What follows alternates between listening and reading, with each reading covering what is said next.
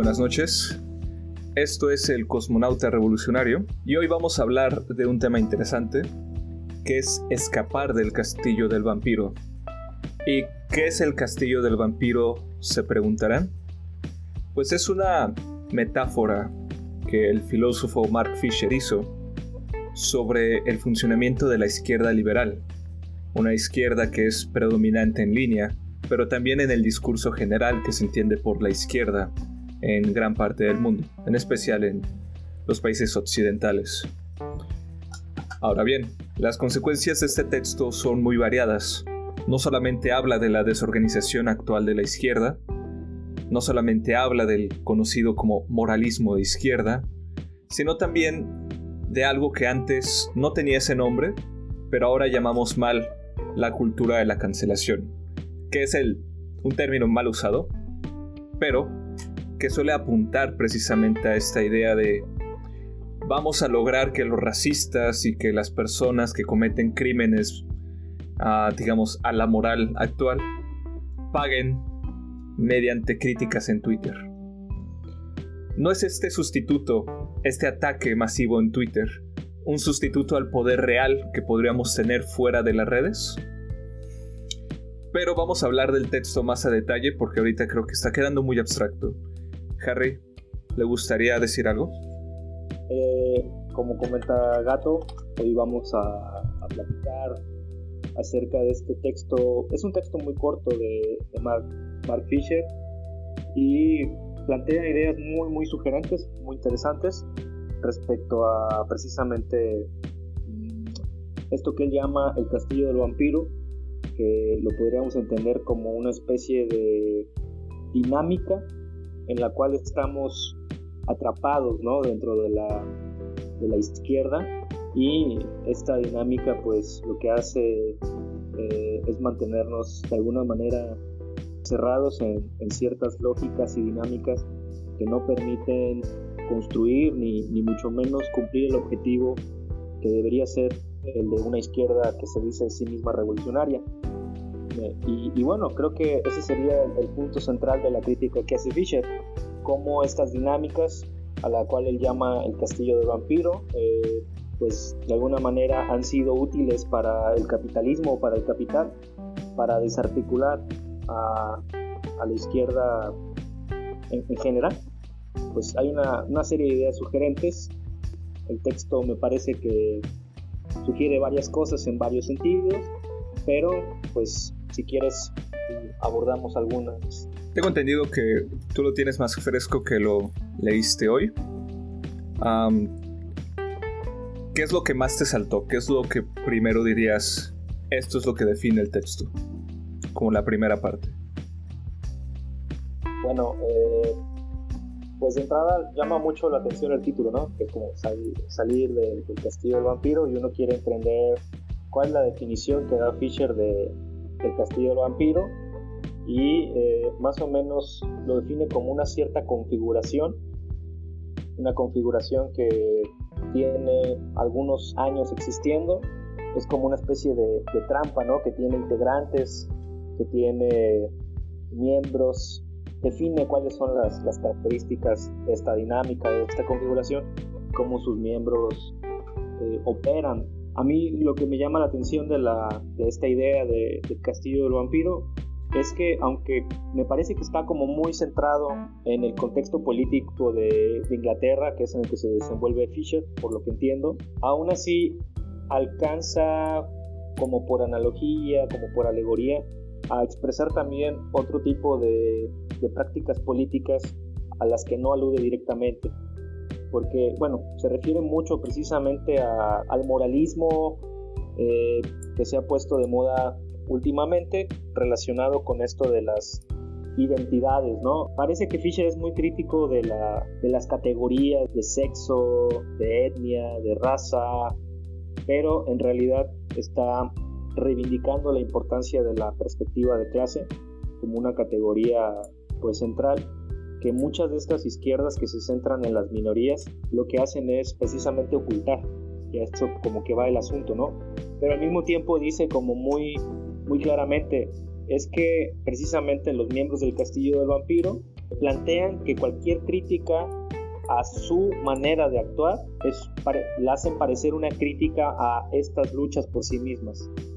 Y eso me parece como muy, muy importante, que es como en determinadas, bueno, cuando hay una especie de gremio o un grupo con ciertos privilegios o una secta, eh, hacen parecer la crítica a la forma como si fuera una crítica al contenido, ¿no? Como una especie de falso dilema en la cual tú no puedes criticar la forma en la que ellos hacen las cosas porque pareciera que no hay alternativa, pareciera que estás criticando la lucha por sí misma, como que, ah, si no estás de acuerdo con nosotros, entonces estás en contra de todo cambio, eres una especie de enemigo, ¿no? Si eres un revisionista, estás en contra de, los derechos, estás en contra del cambio. Y aunque Fisher se, se centra específicamente en criticar la manera en que, por ejemplo, se intenta censurar o cancelar a personas de la izquierda, ya sea por, por tener expresiones que pudieran parecer sexistas, que pudieran parecer racistas, etcétera, que son como las, las identidades que se discuten últimamente, lo que dice pues es que el hecho de criticar el cómo se ha llevado esto últimamente no significa que se esté criticando esas luchas, o sea, esas luchas eh, estamos de acuerdo con ellas, ¿no? De manera más amplia me parece que se podría aplicar como, como al marxismo en general, ¿no? Como si criticara a alguien por su práctica del marxismo, por la forma en la que lo lleva a cabo, no significa que estés en contra del marxismo en general, ¿no? de sus principios, simplemente no, no estás de acuerdo con la forma en la que determinado grupo lo está llevando. Y eh, me parece que, que, Fisher aborda eso, eso es lo que más me llama la atención, pero bueno, hay otras ideas también sugerentes. ¿Tú cuál dirías que sería como el, el aspecto central? Fíjate que, a mi parecer, uno de los aspectos centrales, uh, lo voy a leer directamente, porque parece muy claro. El privilegio que ciertamente disfruto como hombre blanco consiste en parte en mi no conciencia de mi etnicidad y mi género, y es una experiencia reveladora y aleccionadora la de ocasionalmente darme cuenta de estos puntos ciegos. Pero en vez de buscar un mundo en el que todos alcancen la liberación frente a la clasificación identitaria, el castillo del vampiro busca acorralar a las personas en campos identitarios, en los que siempre son definidas en términos fijados por el poder dominante, lisiados por la autoconciencia y aisladas por una lógica de solipsismo que insiste en que no podemos entendernos los unos a los otros a menos que pertenezcamos al mismo grupo identitario. Esta parte me parece muy importante y es que una diferencia crucial que vemos entre, entre usar el término clase social y entre utilizar estos términos identitarios es que la clase social suele, por regla general, atravesar a prácticamente todos los grupos identitarios. O sea, hay obreros queer, hay evidentemente obreros mujer, hay obreros de todas las razas, de todas las, de todas las etnias, de lo que quieras, como quieras mencionarlo. Pero cuando los grupos se definen explícitamente sobre un, un punto identitario, es casi como si el diálogo con los demás no fuera posible. Y algo que quería agregar de esto, que estaba pensando en todo lo que tú venías diciendo también, es que es algo que platicaba con una amiga, la del, la del otro, el gran otro podcast, la otra vez. Y es que mucho de lo que describe Fisher ya existía antes de redes sociales, o sea, son cosas que ya existían en la práctica. Y esto de dividirnos en pequeños grupos identitarios que no se pueden entender el uno al otro. Yo lo recuerdo de la universidad, de colectivos. Nosotros somos el colectivo X de derecho. Nosotros somos el colectivo feminista que solamente permite mujeres lesbianas, porque sí hay uno. Nosotros somos el colectivo de sociología que solamente admite esto. No estoy en contra de que las personas puedan buscar espacios seguros, pero asumir esta identidad como la forma de organización supone también que la comunicación con las otras con los otros grupos oprimidos siempre va a tener esta tensión medio agresiva. Siempre va a tener este tú no eres parte de mi grupo, tú eres parte de un grupo ajeno. Y a mi parecer es un punto de vista muy muy peligroso. Como pequeña anécdota que va relacionado con esto, precisamente como en 2013 yo creo, a una reunión de un, de un círculo de estudios por el Día de la Mujer, asistí yo con una camarada eh, a la universidad. Había pocas personas, aparte de la organización que lo llamó, había otras tres personas y estábamos hablando, bueno, yo estaba escuchando en general, porque la, la que llevaba el círculo de estudios tenía esta perspectiva separatista, ¿no? De que los espacios donde se discuten cosas de las mujeres, pues no debería haber hombres y mucho menos hombres dando opiniones. Y yo quería hablar, pero pues no me dejaron. Curiosamente la persona que me defendió y que dijo déjenlo hablar fue una mujer trans que estaba en el lugar.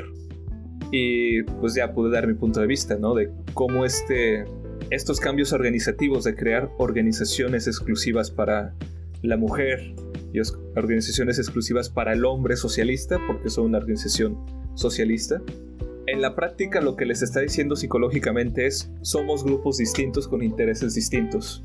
Que me parecer no. Todos estamos interesados, o deberíamos estarlo, en ese tipo de temas sin su resolución. Lo que me parece curioso es que ahora, gracias a este identatarismo, muy probablemente estas mujeres trans o esta mujer trans que me defendió, ya tampoco es permitida en muchos de estos espacios. Pero eso fue en 2013.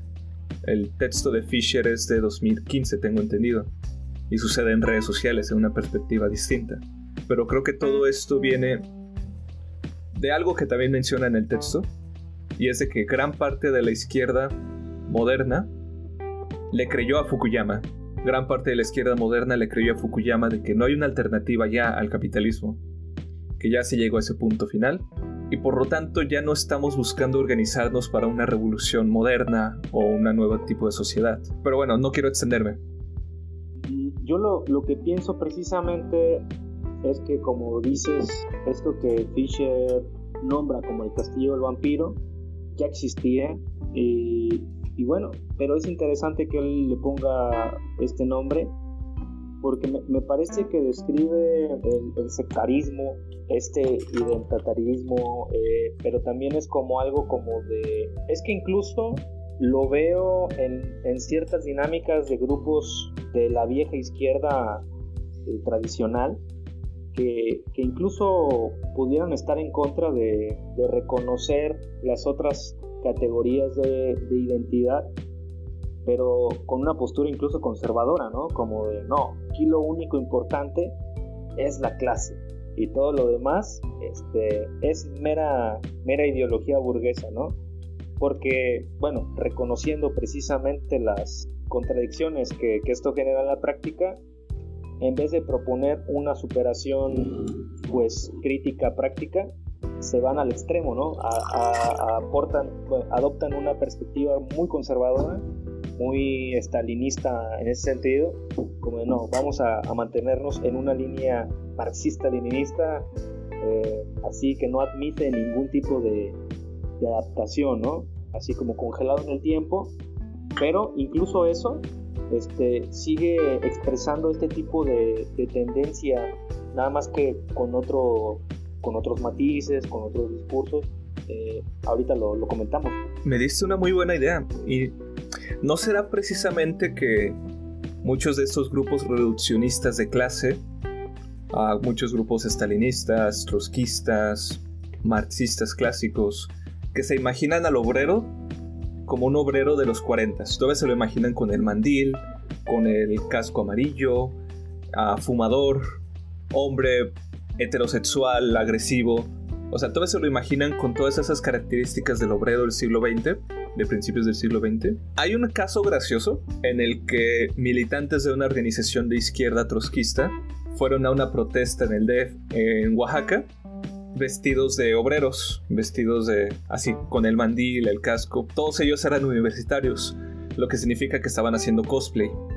Pero ¿no será que esta idea de obrero, de clase obrera que tienen, aun cuando lo lo pongan en términos de clase, ¿no será que lo están tomando como una identidad, como un término identitario, como algo que llegas a ser mediante cambios estéticos y simbólicos? Creo que precisamente eso define el gran parte de la perspectiva stalinista sobre la clase, no como una determinación económica social, sino como algo que eres conforme a cómo actúas. O no estás siendo lo suficientemente obrero, no estás manteniendo tu, pobre tu pobreza, porque si no eres pobre, tú no eres de la clase obrera. O si tienes gustos, te voy a contar algo que le decían mucho a mi madre. A mi madre, que fue marxista, estuvo en organizaciones stalinistas en, en los 80s, 70s. A ella siempre le gustó ir al cine, le gustaba mucho ir al cine. Pero ella trabajó desde los 16 años. O sea, si podía ir al cine era porque había trabajado de muchas cosas y de familia pobre. Pero sus los compañeros militantes, porque le gustaba ir al cine, le decían que tenía gustos pequeño burgueses. Como si el ser pequeño burgués fuera una identidad que puedes adquirir mediante tu perfil de consumo. Y creo que esa es una clave. Los marxistas modernos, marxistas modernos, que se niegan a reconocer teoría de género, que se niegan a reconocer eh, los problemas de la interseccionalidad, es precisamente porque temen que su identidad de revolucionarios sea, les sea quitada. Lo cierto es que no tienen esa identidad, no son revolucionarios, si no están dispuestos a luchar contra toda opresión. Eso, y qué bueno que lo, que lo apuntaste de esa manera tan clara, porque a eso, a eso quería yo llegar, ¿no? Fisher no lo, no lo aborda directamente en su texto, pero uno lo piensa y te das cuenta de que hay muchos grupos de la eh, vieja izquierda que eh, tienen también estos comportamientos como de grupos de identidad, ¿no? Como lo, lo planteabas ahorita, como que solamente puedes tener esta identidad, no puedes tener otra. y eh, así funcionan de manera sectaria. Me gustaría mencionar aquí las, las características que, que, propone Fisher en el texto sobre cómo funciona el, el, castillo del vampiro. Pero bueno, hay como unas ciertas características en las cuales él está tratando de definir y posteriormente dice cuáles son como las, las leyes de, de su funcionamiento. Me gustaría mencionar las características porque creo que permiten pensar cosas. Eh, uno dice, el castillo del vampiro se especializa en propagar la culpa y es como un deseo académico pedante de señalar errores y un deseo hipster de pertenecer al grupo. Como, y, esto se vive mucho en distintos espacios, ¿no? Pero definitivamente en espacios de izquierda es muy común. Eh, que siempre hay como, bueno, yo sé más que, que el otro, o él, él es el, el camarada que, que, más sabe, o la camarada que, que sabe más, y eh, muchas veces eso se, expresa como un corregir a los demás, ¿no? Pero incluso dentro, pues hay, dentro de un mismo grupo, pues eso tiene como cierta naturalidad, pero hacia afuera del grupo se pone muy violento la onda, ¿no? porque se trata entonces de estar viendo los errores de los otros, como a ah, su discurso no es lo suficientemente revolucionario porque le falta este aspecto. Eh, ah, el discurso de X organización, el discurso de X movimiento, o eh, está sucediendo esto, ah, es que eso no es lo suficientemente revolucionario. Y entonces siempre hay un error a marcar con el cual nunca estamos de acuerdo con la manera en que los demás hacen su lucha o se organizan por la sencilla razón de que pues no la estamos haciendo nosotros. Es como no forman parte de mi grupo y entonces todo lo demás tiene algún error que hay que señalar. Yo, yo me parece que es interesante, ¿no? Cómo lo, lo sugiere Fisher. Y otra característica, el castillo del vampiro se defiende de las críticas. Eh, esto ya lo mencionaba en la introducción como si el hecho de, revisar la forma en que se desarrolla una lucha o una organización eh, hiciera vulnerable la lucha misma. Esto lo hemos comentado en otros espacios. Como eh, hay gente que, por ejemplo, el discurso sobre el revisionismo, ¿no? Que está mal revisar la teoría marxista o, revisar eh, los fundamentos y eh, hay como una cierta fobia a esto, ¿no? Como que si el revisar vulnerara eh, la lucha marxista, el, movimiento obrero, como que si fuera muy frágil, como que si estuviera muy endeble, como que si el hecho de, revisar, encontrar algún problema, se fuera a deshacer. Pero ese miedo me parece como bastante infundado, ¿no? En realidad es bastante dogmático de por medio. Ese tipo de, pues es un mito, ¿no? Que, que yo he visto en otros espacios con lógicas distintas, pero que precisamente lo que hacen es establecer un mito de que hay algo que preservar, que es muy endeble, que el grupo ortodoxo mantiene a salvo, ustedes no saben, pero es muy frágil y hay intereses tratando de golpearlo, ¿no? Y entonces nosotros como grupo ortodoxo estamos resguardando esto que es muy frágil de los golpes. Eso lo he visto yo en mi universidad. La, la, mafia sindical y, los grupos porriles tienen un discurso en el cual los intereses externos a la universidad siempre quieren apropiarse de la universidad y entonces ellos con, sus, con su corporativismo y, todas sus prácticas tóxicas lo que hacen es proteger a la universidad de, los intereses externos. Pero es un mero pretexto, ¿no? Eh, y de la misma manera me parece algunos eh, grupos marxistas o, que se dicen de, de izquierda hacen ver la, el marxismo y el comunismo como que si fuera algo muy frágil, que no se puede revisar. Pero pues no, ni el caso, ¿no? La, teoría es muy sólida, la lucha comunista pues es necesaria independientemente de, que la revisemos o no. Eh, más bien se ponen en duda sus privilegios y sus dinámicas.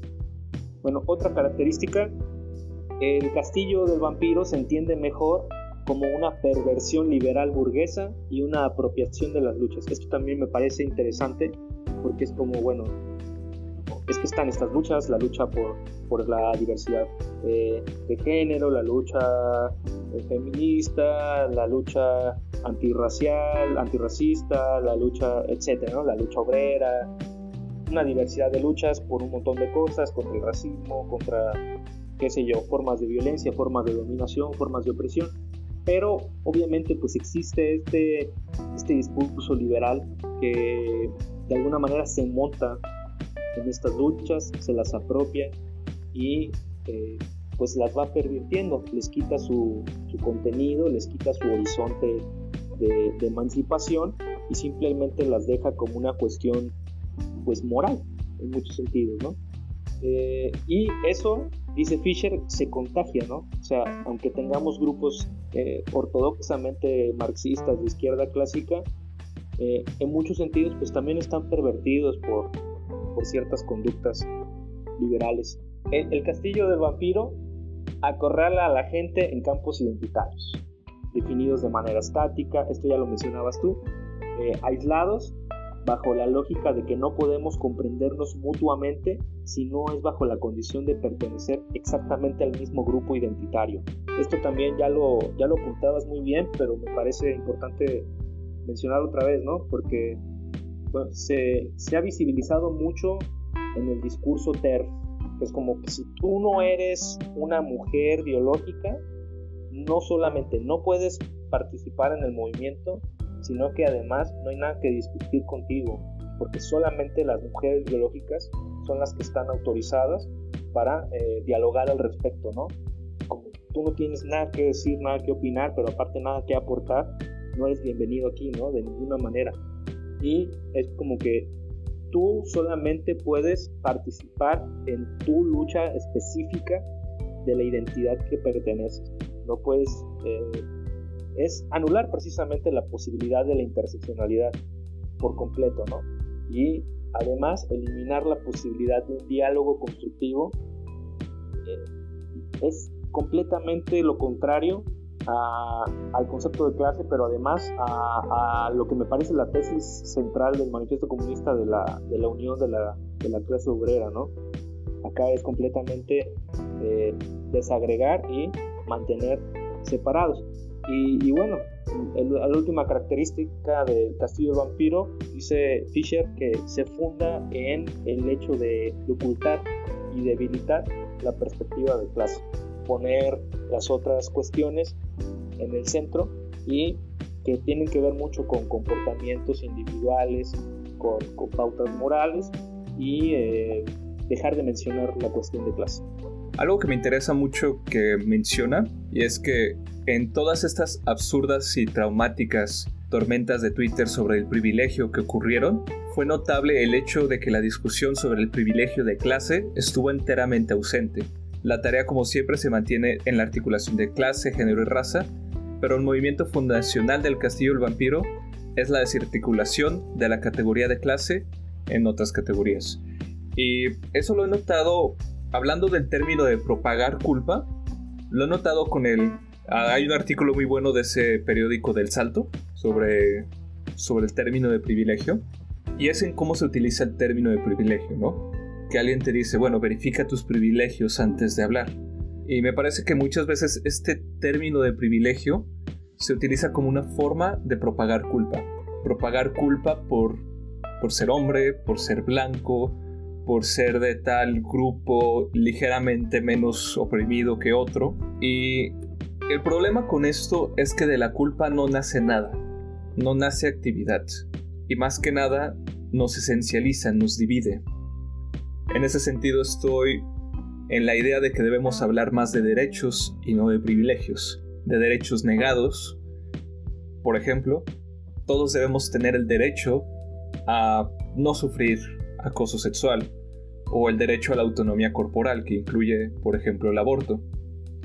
No es un privilegio que yo al salir a la calle no sea no reciba acoso sexual. Eso más bien es un derecho. Sería un privilegio si Vaya, si fuera algo que nadie debería tener. Pero el problema con la crítica liberal y los conceptos que utiliza es que no están determinados para cambiar el mundo, están determinados para cambiar la conciencia liberal individual.